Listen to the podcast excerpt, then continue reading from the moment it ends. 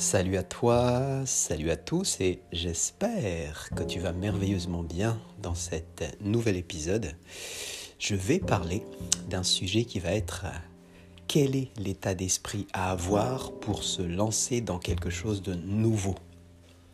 Je m'appelle Jean-Michel, je suis coach préparateur mental et j'accompagne des sportifs, amateurs et des professionnels à performer dans leur discipline.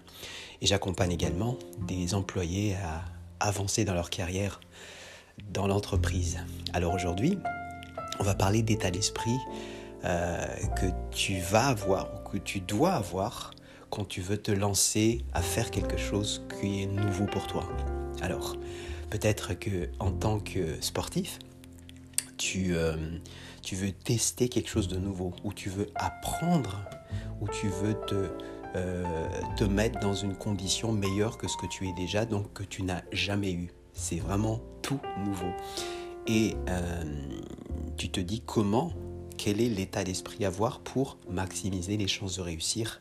Ou bien euh, tu es peut-être un entrepreneur et tu veux voilà, mettre en place une nouvelle stratégie et tu as une certaine peur, tu as une certaine inquiétude de comment les, euh, les autres, on va dire, euh, pourraient euh, te juger sur ça, ou tout simplement tu as envie de savoir quel état d'esprit, quel est l'état, le mindset que tu dois certainement avoir pour avoir une bonne base solide, pour, voilà, pour avancer dans ce que tu veux mettre en place comme quelque chose de nouveau. Alors, la première chose à comprendre, et c'est vraiment la clé que je voulais, te, partager dans cet épisode, c'est que quand tu te lances dans quelque chose de nouveau, il faut vraiment avoir le mindset, le bon mindset que tu ne peux pas plaire à tout le monde.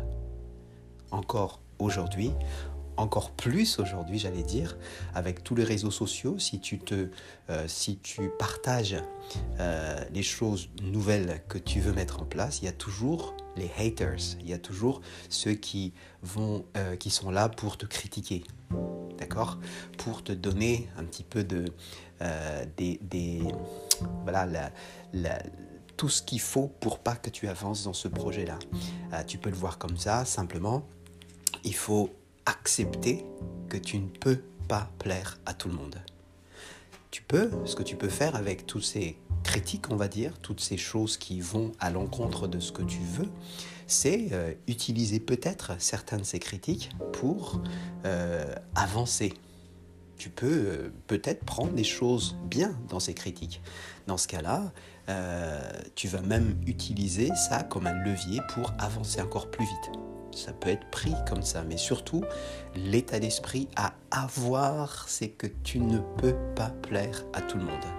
En ce moment, je suis en train de monter un programme, et ce programme, euh, c'est quelque chose de complètement nouveau. Pour moi, bien entendu, et c'est aussi nouveau parce que euh, j'ai pas encore vu sur le marché euh, quelque chose de similaire. J'ai cherché, je n'ai pas trouvé. Et, donc, je me lance dans quelque chose qui est euh, inconnu, qui est nouveau pour moi, et je sais à l'avance que je ne peux pas plaire à tout le monde. Et donc, il faut que je l'accepte. Euh, si je me dis tout de suite que il va y avoir des gens qui vont pas aimer ça, je sais que je vais arrêter tout de suite ou je vais pas être euh, tu vois, motivé pour, euh, pour ne serait-ce que pour se lancer. Euh, ça va me freiner dans les actions que je voudrais mettre en place. Donc c'est vraiment très important d'avoir cet état d'esprit. J'espère que j'ai été très clair. et c'est ce que je voulais te partager aujourd'hui. Si, bien sûr, tu veux aller beaucoup plus loin sur ce sujet, envoie-moi un email gmail.com ou tu vas sur mon site, tu vas trouver un lien qui va te permettre de choisir un créneau horaire qui te convient pour que je puisse te rappeler. Voilà pour aujourd'hui. J'espère que ça t'a aidé.